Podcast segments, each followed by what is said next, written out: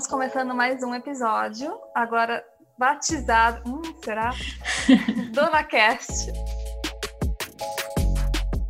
Eu sou a Roberta Fabruzzi. E eu sou a Janaína Guiotti. E hoje vamos falar de um tema que tem sido bastante recorrente, porque afinal, durante essa pandemia que estamos vivendo, com o isolamento social, o que está acontecendo com a saúde mental das pessoas? E agora a gente vai conversar com a psicóloga Aline Barba, que tem 11 anos de experiência com RH, é responsável por ações de clima, cultura, engajamento, desenvolvimento organizacional e onboarding de profissionais e líderes de tecnologia. É isso, Aline? Resolve o BO, assim.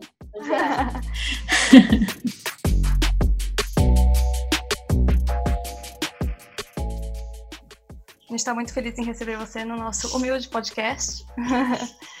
É, e para começar esse bate-papo, contextualizando o, o, momento que a gente está vivendo, assim, eu não aguento mais ouvir as pessoas falando de novo normal, novo normal. É, quando a gente fala sobre isso, tem relação com a nossa saúde mental? Acredito que sim, tá? Por que, que eu acredito que sim? Quando, quando acontece algo que está relacionado com sofrimento na vida das pessoas, elas tentam significar isso de alguma forma. E as pessoas estão é, sentindo sofrimento. Estamos acostumados a sofrer de forma individual. Então, quando algum parente morre, ou quando perco o emprego, ou quando acontece algum tipo de diagnóstico na família, é, que é um diagnóstico ruim, tudo isso causa sofrimento. E geralmente sofrimento é individual. A gente está acostumado a ter esse sofrimento individual ou sofrimento em família. Mas está acontecendo hoje um sofrimento é, em nível mundial. Então hoje eu sofro tanto no nível interno quanto no nível externo. E não tem precedente histórico. Ninguém estava preparado para ser impactado por uma pandemia. Né? Eu brinco que quando a gente fez a nossa listinha do ano novo, né? A gente sempre faz a listinha do ano novo de promessas do que, que eu quero para o ano que vem. Né? Ninguém estava esperando passar por uma pandemia. Ninguém estava esperando ter todos os seus planos interrompidos, cancelar a viagem, cancelar a lua de mel, cancelar casamento. É, ninguém estava esperando por isso. A gente não tem repertório, a gente não tem como lidar com uma situação totalmente nova. Ninguém nunca passou por isso para nos dar um norte, não, nos dar um direcionamento ou passar por aquela experiência do olha, eu passei por isso, você está passando agora, é, mas vai passar.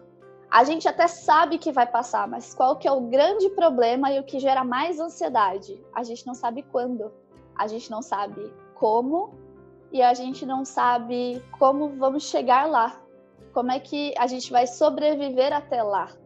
Fora todos os outros problemas que estão acontecendo no mundo. Né? Se você jogar é, na internet ou se você buscar informações é, nas redes sociais ou nas páginas de notícia, não é nem só o Covid que a gente está encarando nesse momento.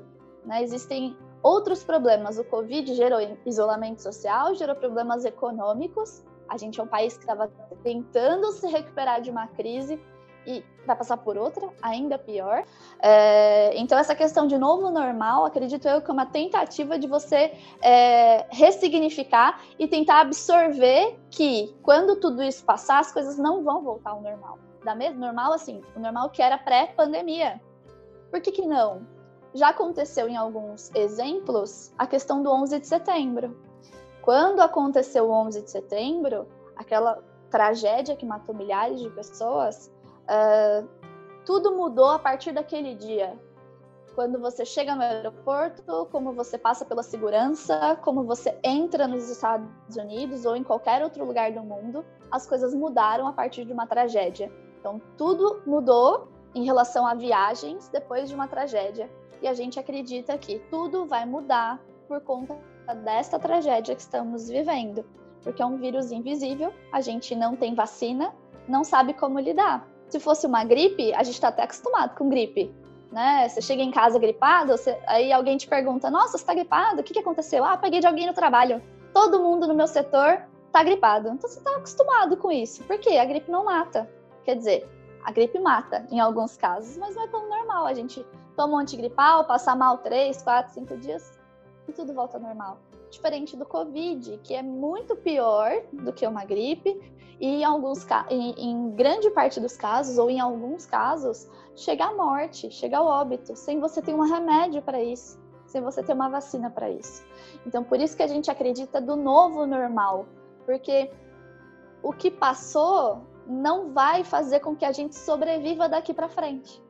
Então, a gente vai ter que tomar atitudes diferentes para sobreviver a questão do álcool em gel, a questão da máscara, a questão da busca insana por vacina. Então, muitas coisas vão ter que acontecer para que a gente sobreviva a esse problema. Então, por isso que as mesmas respostas que a gente deu no passado não vão resolver os problemas do futuro. Por isso que a gente precisa ter novas atitudes e tem que encarar o jargão novo normal. Eu tive uma live da faculdade nesse fim de semana que falou exatamente a mesma coisa, mesmo com termos econômicos, da mudança né, do, do capitalismo, que ele não tem mais condições de, de continuar, precisa ter alguma, alguma coisa diferente aí. Mas eu queria te perguntar é, a respeito da, das relações de trabalho agora. Muitas empresas elas mudaram para trabalho remoto da noite para o dia, sem ter tempo para trabalhar com as próprias culturas e adaptações. E agora tem gente surtando 24 horas por dia, o chefe no pé, pedindo coisa de final de semana, não tem mais horário. Como que isso pode refletir na vida da pessoa? De várias formas. Então, existem N problemas é, que aconteceram por conta disso. As empresas que já estavam preparadas, exemplo, empresas de tecnologia que já trabalhavam com home, startups que trabalhavam com home, ou empresas é, de serviço no geral que já estavam adaptadas para o mundo digital, foi de sopetão que isso aconteceu de colocar todo mundo em casa? Foi, mas a adaptação é, foi mais tranquila. E qual que é o grande problema? As empresas que não têm, uh, como é que eu posso dizer? Elas não têm uh, o mindset de transformação digital, elas não têm uma cultura que propicia o mundo digital. O que é uma cultura que propicia o mundo digital? Uma cultura que eu confio no profissional que está trabalhando, eu não preciso vigiá-lo 24 horas por dia, eu não preciso estar tá ali olhando, olho no olho, para saber se ele está trabalhando, que é aquele perfil de, de chefe, que não é gestor que chama, chama chefe. É o perfil de chefe que se eu não tiver no pé do meu profissional, se eu não estiver no pé do meu funcionário, ele não vai trabalhar. Comando e controle, né? Comando e controle, exatamente. Então, o chefe que trabalha com base em comando e controle não está adaptado para o mundo digital. Então, eu já ouvi relatos de profissionais que, quando dá o horário de início, eu dar um exemplo, às 8 da manhã, tem que ligar a câmera e você tem que passar o dia com a câmera ligada até o horário de terminar e o seu chefe ali, vigiando você através da câmera. Que autonomia é essa que você tem? Que, que situação é essa que você vive? Entende? É uma loucura, né? Que você deixa o, o colaborador muito mais insatisfeito com essa sensação de, é, enfim, de insegurança triplicada, ainda mais por conta da, da ansiedade que o próprio Covid gera. Vigiado e a gente sabe que estando em casa, nem todo mundo está preparado para trabalhar de casa. Eu, por exemplo, eu tinha acabado de me mudar de apartamento. Eu não tinha uma mesa, eu não tinha uma cadeira. E entrei de home office, fui avisada da segunda para terça. Então demorei ainda uma semana para comprar uma mesa, uma cadeira adequada para trabalhar. Eu moro num estúdio, então eu não tenho um escritório. Eu tô na sala da minha casa, né? Não dá para ver, mas eu tô na sala e trabalho na sala da minha casa, que é do lado da cozinha, que é do lado do quarto. Eu moro sozinha, então eu não tenho impacto, a não ser de obra, né? Aquele barulho de obra, porque todo mundo decidiu fazer reforma. É, o carro do ovo que passa, hoje foi o carro da laranja que passou e ficou parado na porta aqui do meu prédio. Então tem N coisas que acontecem durante o dia que você não tem como evitar estando em casa. E quem tem filho? Né? Eu não tenho filhos, mas e quem tem filhos? Não tem com quem deixar, tem que ficar você cuidando em casa, trabalhando e administrando a rotina da sua casa. Então, de vez em quando o gato vai passar na frente da câmera, de vez em quando é o filho que vai te chamar, né? Vai gritar, enfim, N situações que são engraçadas, porque tá todo mundo passando por isso, que quando eu tenho um chefe que trabalha em comando e controle, ele não aceita. Não, você tem que estar tá no trabalho, da mes... em casa, da mesma forma que você está no escritório, ou da mesma forma que está na loja, ou na mesma forma que você está aqui. Não tem condição. Algumas coisas precisam ser adaptadas. Então, empresas que não têm flexibilidade não funcionam. E eu sei que existem alguns segmentos que precisam sair de casa. Esse é um caso. Mas as pessoas que conseguem fazer o trabalho delas da casa delas? Eu preciso vigiá-las para que elas trabalhem? Se eu não confio no, no profissional que eu estou trabalhando, por que, que eu estou trabalhando com ele? Então, são questões que a gente não faz no dia a dia e muitas coisas vão se transformar daqui para frente. Porque, por exemplo, eu que trabalho com recursos humanos, muitas coisas eu achei que não fossem funcionar. É, eu sou uma pessoa muito dinâmica também. Então, em vários momentos no escritório, eu perco o foco do meu trabalho porque alguém me chama, o telefone toca, chega um e-mail. Ah, vamos para uma reunião aqui rapidinho, a gente vai para uma sala. Então, eu perco o foco várias vezes ao longo do meu dia. Então, o home office, para mim, veio me mostrar que funciona, que eu não preciso estar no escritório para ser acionada por problemas, que eu não preciso estar fisicamente lá para mostrar que estou trabalhando. Eu realmente consigo produzir da mesma forma que eu estava no escritório. Algumas coisas realmente são diferentes, porque é, o olho no olho falta, é, a conexão falta. Às vezes, se há um problema muito grave, a pessoa começa a chorar, você não consegue confortá-la, a não ser por vídeo né? É, mas a tecnologia ela veio para facilitar algumas coisas e mudar a nossa mente, mudar a forma como a gente trabalha. Então eu não consigo tirar do, do mundo real e trazer para o digital da mesma forma, né? É, existem N problemas que acontecem. Se eu quiser tratar o meu funcionário da mesma forma que eu trato ele no mundo físico, para o mundo digital. Tem também aqueles que perderam a noção total de tempo de privacidade de vida pessoal, e aí te manda uma mensagem 10 da noite, 5 da manhã, de final de semana. Tem, é, tem esse problema. Em algumas empresas isso já acontecia de forma esporádica. Né? Ah, é um problema muito grave que não dá para esperar segunda-feira, eu te chamo no final de semana. Então, em alguns lugares, eu sei que, por exemplo, agência isso acontece muito, no ramo de tecnologia isso acontece muito. É uma entrega muito importante, deu um problema no final de semana, precisa agir de forma imediata. Então, para problemas imediatos, eu preciso de ações imediatas. Agora, o fato de eu estar em casa não significa que eu estou 100% disponível para o trabalho. Eu sou uma profissional, mas eu sou é, esposa, eu sou mãe, eu sou amiga, eu tenho, eu sou estudante, eu tenho N papéis na sociedade que não deixaram de existir só porque eu estou em isolamento social, só porque eu estou trabalhando de home office.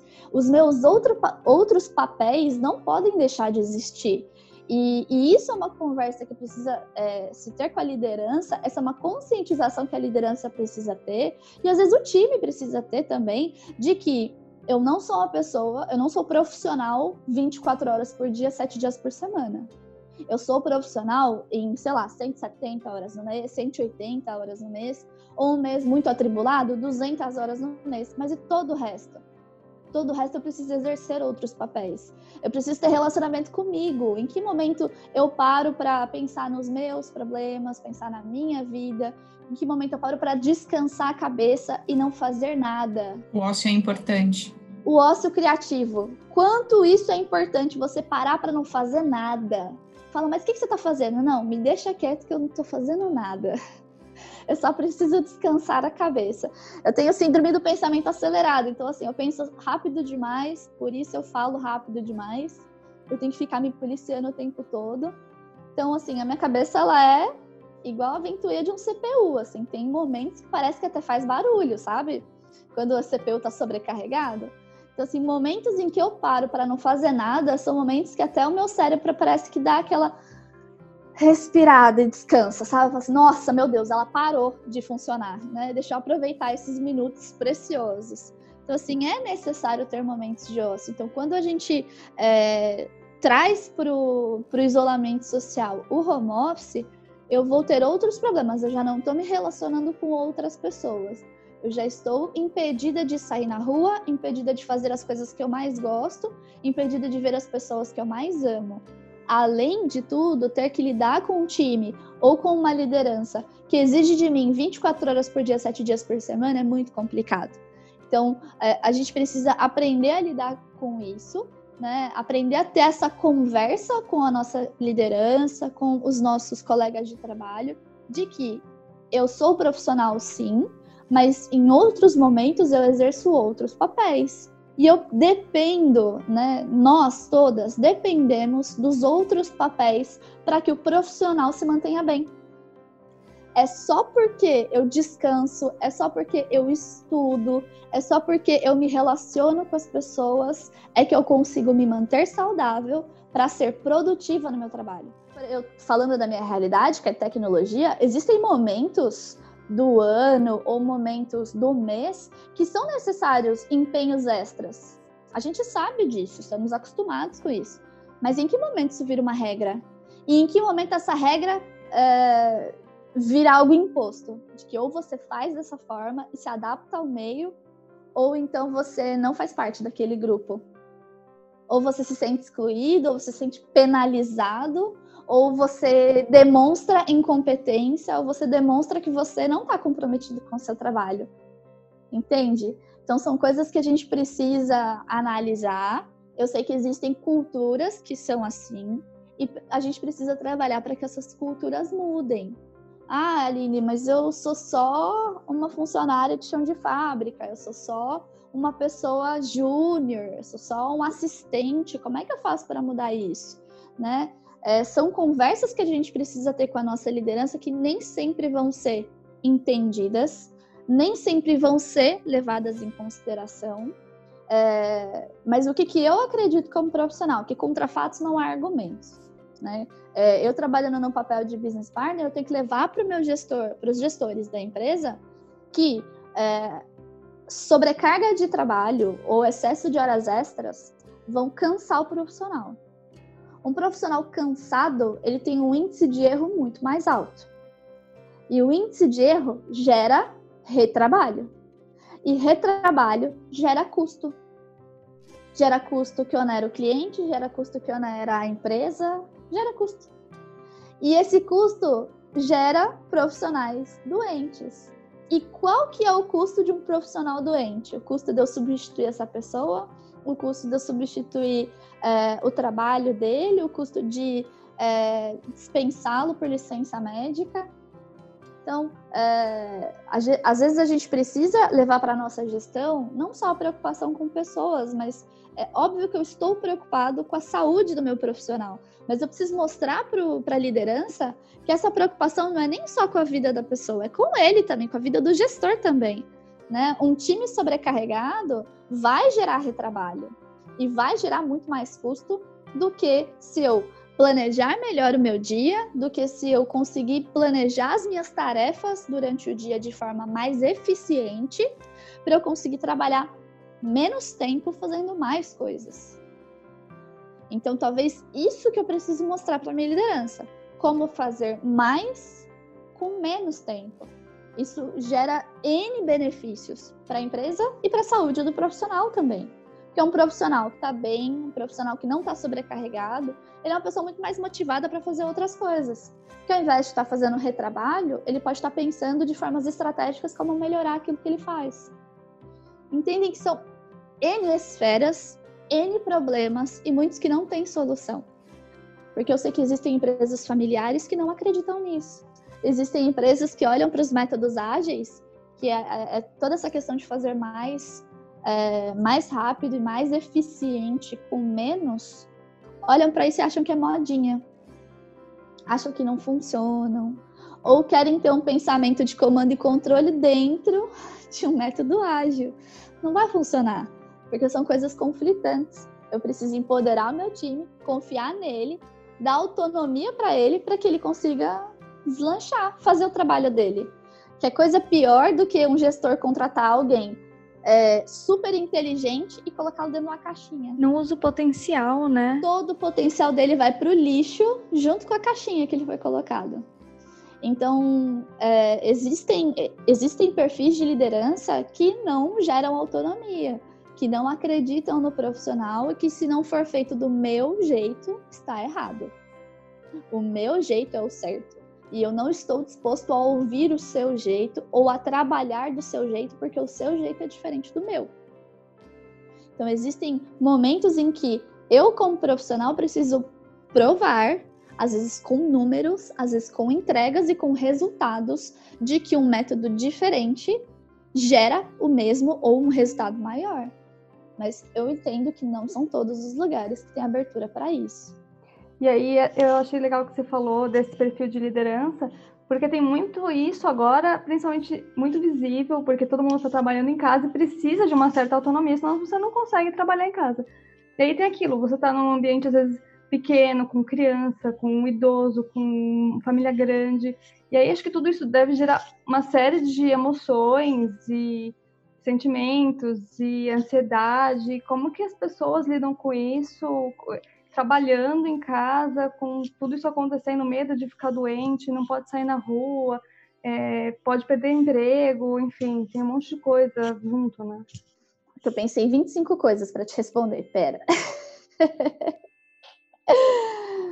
Pode fazer uma lista. Vamos lá. É, eu acho que a gente vai ter que fazer uma lista. Quando a gente fala do isolamento social, ele gera muitos impactos na vida das pessoas. Porque às vezes o problema não é o trabalho, às vezes é o fato de você não poder sair na rua, é, é o fato de você não ter ambiente dentro da sua casa que te proporcione segurança psicológica ou te proporcione segurança física mesmo, nós sabemos que isso acontece.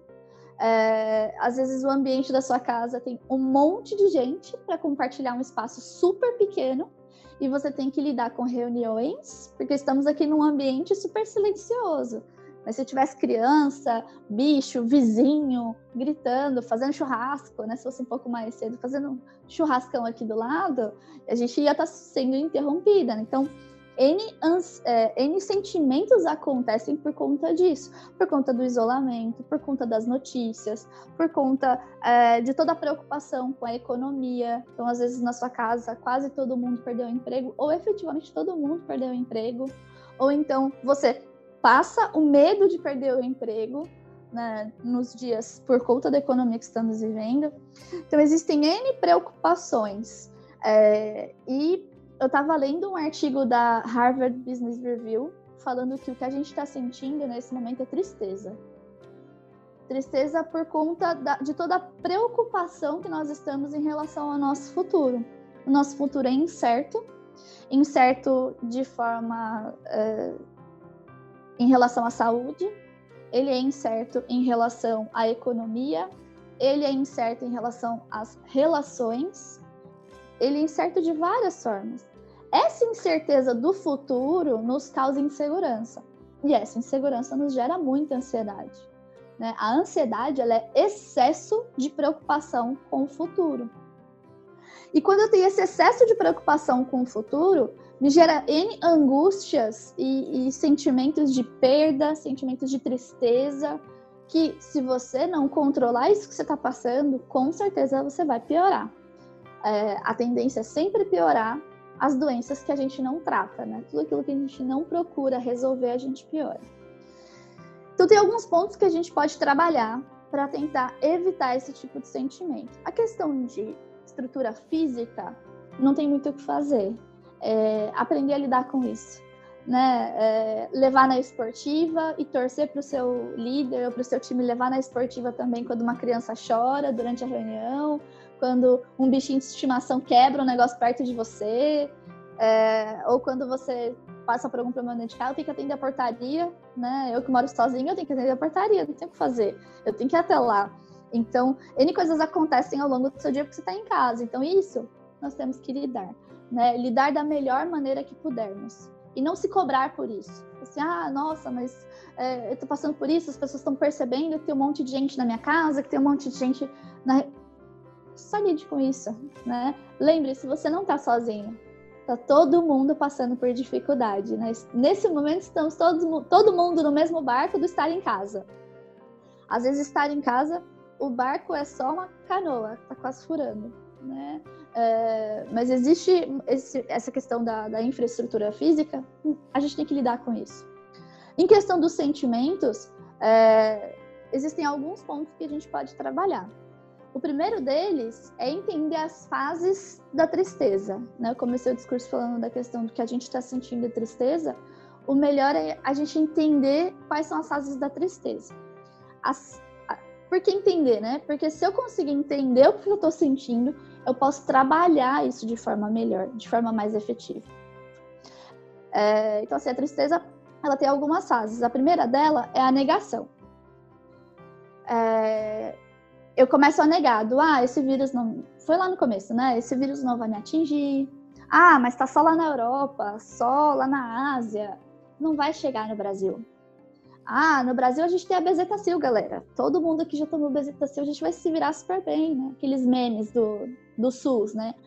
Ah, sou criança, comi terra quando era criança, sou imune a qualquer coisa. Então a gente acaba fazendo piadinha para negar. Fala assim, não, isso não tá acontecendo. Quando passa a questão da negação, vem a raiva. Que é, eu tô sendo forçado a ficar em casa, eu não posso fazer as atividades que eu mais gosto, eu não posso ver as pessoas que eu mais amo. E isso já é raiva. Você fica com raiva daquela situação. Depois da fase da raiva, tem a negociação. Eu começo a negociar com o que eu tô vivendo, né? Então, ah, se eu ficar em casa por duas semanas, tudo vai melhorar. Se eu fizer tudo certinho, passar álcool em gel, sair de máscara, ficar em casa o mais tempo possível, as coisas vão voltar ao normal. Então eu começo a negociar. Se eu fizer isso, eu vou ter isso em troca. Depois da fase da negociação vem a depressão, que é quando você tem aquela sensação de tristeza tão profunda de que você olha para sua vida e fala: "Cara, isso nunca vai passar. Eu nunca vou sair dessa. Eu nunca mais vou ser a mesma pessoa. Ou então a economia nunca mais vai se recuperar. Estamos indo para o fundo do poço. Aquela sensação de tristeza profunda de que você não vê futuro, você não vê perspectiva, fala, cara, lava as minhas mãos, eu faço o que eu tenho que fazer, isso aqui está realmente acontecendo. O que, que eu preciso fazer para melhorar? O que, que eu preciso fazer para sair dessa situação? Então, são N coisas que acontecem. Essas fases, elas são muito próximas às fases do luto. Uma pessoa que passa por luto, ela passa por mais ou menos essas mesmas fases. Só que essas fases elas não são lineares. Eu não vou passar primeiro pela negação, depois pela aceitação, depois pela é, vou passar primeiro pela negação, aí depois é, pela negociação, uma parte cada vez. Não, elas não são lineares. Eu vou atravessá-las indo e voltando até chegar na fase da aceitação. Eu dou um exemplo que parece um videogame com bug. Você passa pela fase número 1, um, aí você passa, pela fase número 2, aí você passa pela número 3, vence o chefão, tá indo pra 4, tô quase acabando, dá um bug e você volta pro 2. Você fala, mas eu já passei por isso, vai passar de novo. E de novo, e de novo, até chegar o momento da aceitação.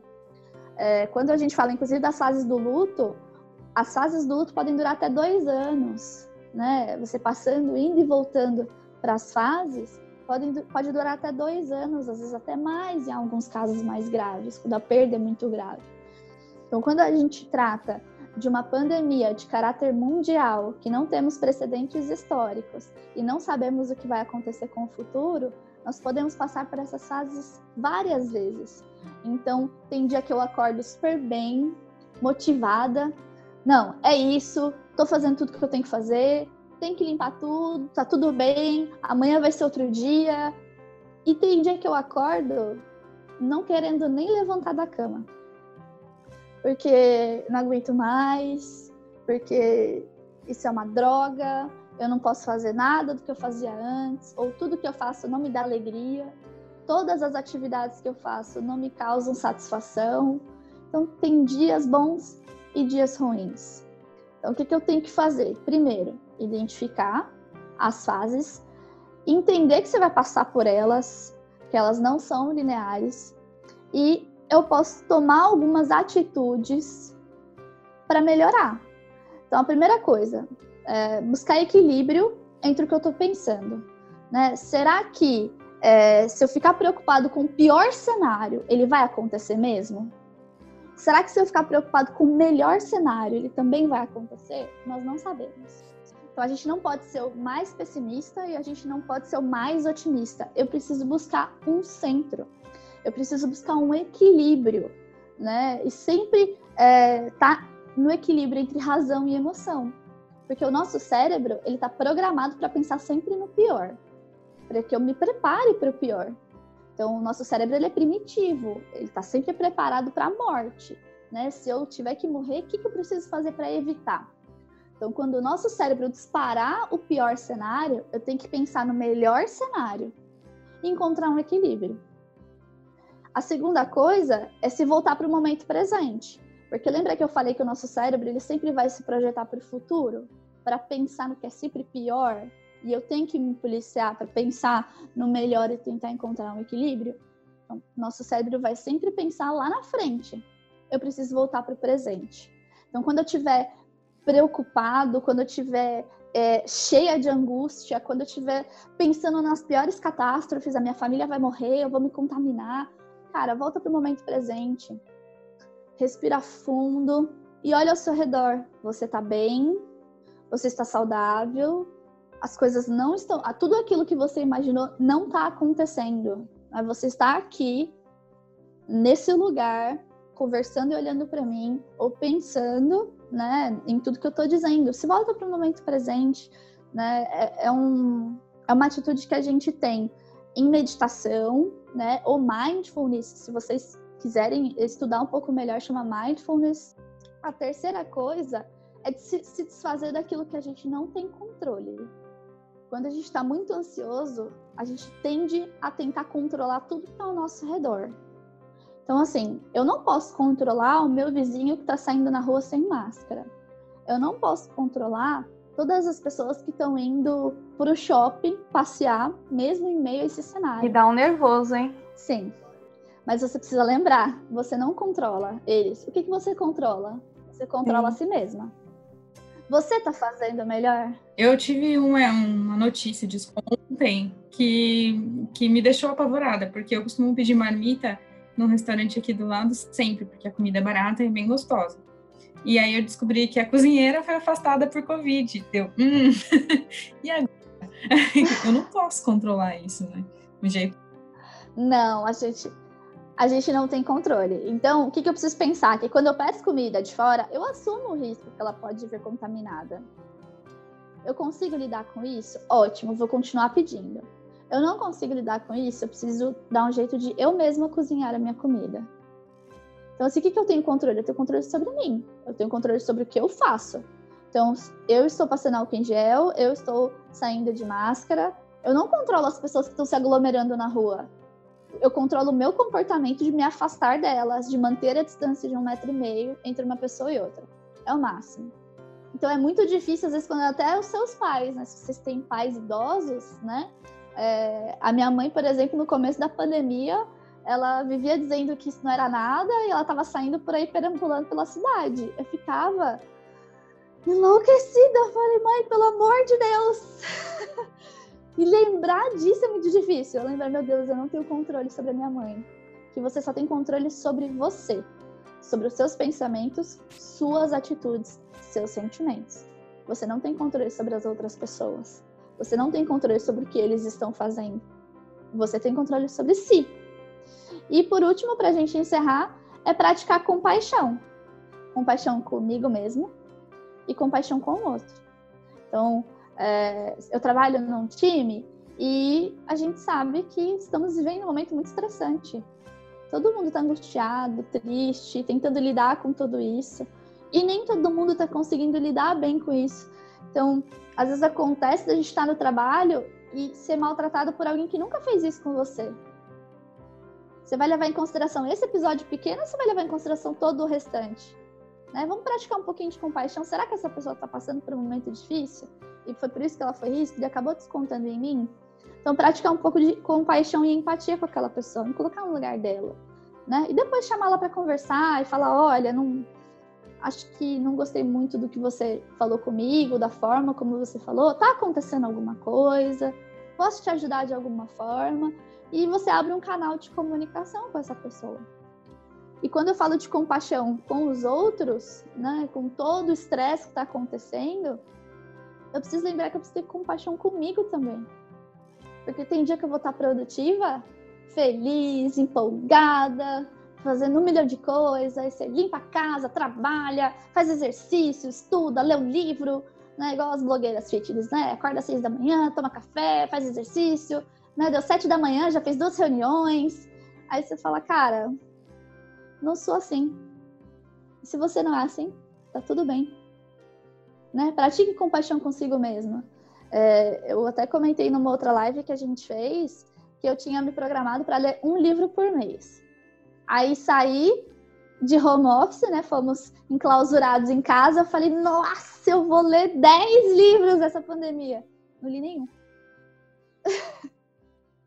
então, assim, você pode encarar isso de duas formas. Ou você se autodeprecia, não presto, não tenho capacidade nem para ler um livro, tenho todo o tempo sobrando, duas horas que eu gastava no trânsito, eu não estou usando essas duas horas para nada, eu posso usar isso.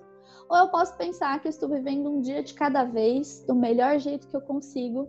Hoje não deu para ler um livro, talvez amanhã dê, ou talvez não, e tá tudo bem. Eu estou fazendo o meu melhor. Né? Eu tô com o mantra do fiz o que deu. Né? Quando às vezes a gente tem a rotina da casa para lidar, é, e lidar com o trabalho, e lidar com os relacionamentos. Então, eu, por exemplo, estou sem ver minha família três meses. E o quanto é ruim você ficar longe das pessoas que você ama, né? O quanto é difícil você passar por isso. Então, hoje eu fiz o que deu. Eu fiz o meu melhor. E amanhã, e se hoje eu não conseguir, amanhã eu vou tentar de novo, e se não der, eu tento no dia seguinte, mas eu tô vivendo hoje. Estou vivendo um dia de cada vez. Né? Eu estava lendo é, um blog da Ruth Manos, ela escreve para o Medium, é, para o Medium não, desculpa, a Ruth Manos escreve para o Observador, e ela fez uma reflexão que eu achei muito poderosa, né? É, ela falou sobre o quanto tem sido difícil o momento que nós estamos vivendo, mas nos fez refletir uma coisa muito importante. Será que eu quero viver daqui para frente a mesma vida que eu vivia pré-pandemia? Será que eu quero aquela vida lá no passado? Porque hoje é saudoso, né? Ah, quando a gente ia pro bar. Ah, quando a gente ia pra festa. Ah, quando a gente ia pro churrasco. É saudoso, né? Lembrar das coisas. Mas o saudosismo, ele é mentiroso, né? Ele nos engana. Será que eu tenho saudades mesmo daquela vida do passado? E se eu não sinto saudades da vida que eu tinha antes da pandemia, o que, que eu posso fazer daqui em diante para quando as coisas voltarem pós-pandemia, o que, que, eu posso fazer de diferente? Né? Qual que é a vida que eu quero ter daqui em diante? Né? Existem eles, várias histórias de mulheres que, que estão passando por dificuldade em casa por conta da violência né, doméstica, por conta de estarem em relacionamentos abusivos dentro de casa, né? É, com os maridos ou as, as esposas, né? Porque o relacionamento homossexual também pode ser abusivo, isso é um tabu mas ele também pode ser abusivo. Então, quando a pessoa sair desse relacionamento, né, o começo é muito difícil, término, né, aquele momento ali de depressão de que tudo acabou. Mas, cara, sua vida vai renascer. Pós-pandemia, você vai ter uma outra vida. E o que, que eu quero para essa nova vida? Então, se eu tô com muita dificuldade, muita angústia, muito é, muitos sentimentos depressivos nesse momento que eu estou vivendo agora, é, vamos olhar para o futuro, mas vamos olhar com, com um olhar esperançoso. O que, que eu posso fazer no pós-pandemia de diferente para ser mais feliz? Eu descobri na, na pandemia que eu não preciso de tudo que eu comprei. Todas as roupas que eu comprei, todos os sapatos que eu comprei, todas as dívidas que eu fiz por causa disso, nesse momento são inúteis será mesmo que eu precisava de tudo isso? Será mesmo que eu precisava ter esse senso consumista, de estar sempre na moda? Que agora a moda é irrelevante, né? Eu não saio na rua. Então. Agora só da cintura para cima para videoconferência. E olhe lá, né? Se você não aparece no vídeo naquele dia, talvez você trabalhe até de pijama, né? Eu confesso que eu trabalho muitas vezes de pijama. É, e às vezes eu nem trabalho de pijama, mas eu tô de blusa de moletom, que não é meu normal, trabalhando em recursos humanos. Né? Eu não tô acostumada a trabalhar com uma blusa de moletom, por exemplo. Né? É... Então, eu queria convidar vocês a refletirem sobre isso. Né? O que pré-pandemia não era bom na minha vida, não era legal, ou eu não estava feliz, ou não estava plenamente satisfeita, que eu posso mudar daqui para frente, que eu posso fazer de diferente daqui para frente. Eu sei que tem questões financeiras, eu sei que tem questões é, de infraestrutura, eu sei que tem questões familiares que nos causam vários obstáculos. Mas quando você pensar no obstáculo, pense também em maneiras de contorná-lo. Estamos vivendo momentos de isolamento e eu queria trazer eu queria trazer a gente aqui como mulher para uma reflexão interna mesmo, né? Para refletir mais sobre a minha vida atual e a vida que eu quero ter. Você falou bastante sobre compaixão. E aí, para encerrar, eu queria só te perguntar o que, que as empresas e as lideranças podem fazer para para que, que, as pessoas né, que trabalham na empresa encarem isso de uma forma mais saudável? Existem algumas coisas que as lideranças podem fazer. Então, a gente até falou em alguns pontos, né? Então, mudar a forma como eu faço gestão. Eu não consigo fazer gestão das pessoas de forma física da mesma forma que eu faço a gestão de forma remota, né? Então, eu tenho que preparar o meu time, saber se meu time está atendido é, com coisas básicas. Ele tem computador, ele tem internet, ele tem estrutura física em casa, ele tem cadeira para sentar, ele tem mesa para trabalhar. Se ele não tem o que é básico, ele não vai conseguir ter um bom trabalho. Então, eu, como líder, eu tenho que estar preocupado. Se eu não consigo ajudá-lo com isso, eu preciso procurar meios de que ele trabalhe ou afastar essa pessoa do trabalho. Segundo, estar preocupado também com é, as atividades daquele profissional. De que forma que eu estou cobrando as atividades? Eu estou cobrando com comando e controle? Eu estou fazendo, eu estou acompanhando o trabalho dele ou estou vigiando ele porque eu não confio nele? Se eu estou trabalhando, eu não estou vendo o meu profissional, eu tenho que ter um canal de comunicação, talvez esse seja até o terceiro, um canal de comunicação com esse profissional ele tem que ter segurança psicológica para conversar comigo e dizer que tem um problema. É, tem que ter pessoas para auxiliá-lo, então ter uma rede ali de atuação que possa auxiliá-lo nas demandas que ele precisa. E eu também preciso criar meios de fazer a gestão das tarefas e das atividades. Eu não consigo estar tá ali 24 horas por dia vigiando ele, sabendo se ele está trabalhando ou não. Então, primeiro eu tenho que confiar no trabalho dele passar as atividades de forma clara, está relacionado com comunicação. Então, eu preciso passar as atividades e cobrar e ter o, o controle dessas atividades de forma clara. É, e feedback, que eu acho que é fundamental, dentro ou fora do trabalho remoto, eu ter feedbacks. Feedbacks positivos de quando as coisas estão indo bem, de quando meu, o profissional teve uma atitude positiva, teve uma atitude que foi muito boa para o time ou para o projeto, para o engajamento daquelas atividades. E os feedbacks negativos também têm que ser claros. Eu tenho que ter empatia com o meu profissional, né? Não posso cobrar que ele fique 24 horas ligado na câmera, até porque ele tem um momento de levantar para ir tomar uma água, ele precisa levantar para ir ao banheiro, ele precisa levantar, é, às vezes, para atender a porta. Então, não consigo é, manter o comando e controle sempre com esse profissional, é, então não consigo vigiá-lo. Então eu preciso dar feedbacks claros, né? É, existe uma diferença de eu dar um feedback de ah, o seu trabalho não foi legal e o seu trabalho estava desatualizado, ou então eu vi erros de português no seu trabalho, ou dar exemplos, né?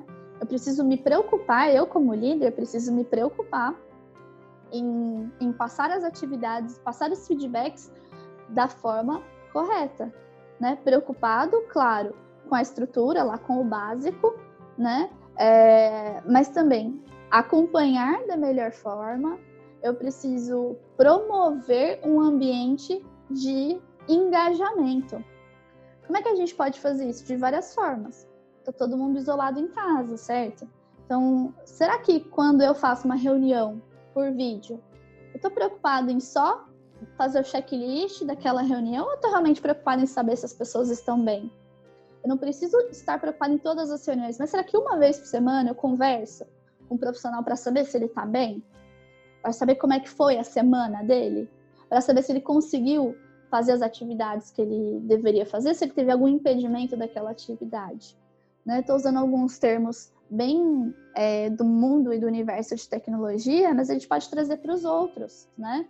É, eu, quando tenho um, uma liderança realmente preocupada com o bem-estar do profissional, eu faço de tudo para que ele tenha as atividades adequadas para o trabalho dele, a carga horária de trabalho dele eu também me preocupo, para saber se ele não está trabalhando muito mais ou muito menos, porque também tem a questão do trabalhar menos, né? O quanto é desestimulante você não ter nada para fazer. O quanto é frustrante você ficar plantado como uma samambaia na frente do computador sem ter atividade. É, ou não ter demanda de trabalho. Então, existem os dois mundos: a sobrecarga, que é o que eu tenho que trabalhar 20 horas por dia, e o eu não tenho nada para fazer. Né? eu não ter nada para fazer um dia é uma coisa, dois dias é uma coisa, uma semana é uma coisa, agora um mês é outra. Né? O quanto eu me sinto inútil e improdutivo quando também não tenho atividade. Ou não tenho atividade adequada para o meu nível de carreira ou para aquilo que eu consigo entregar. Né? É... E acho que também as lideranças precisam estar preocupadas com a autonomia dos seus profissionais. Será que eles têm autonomia para fazer o trabalho deles?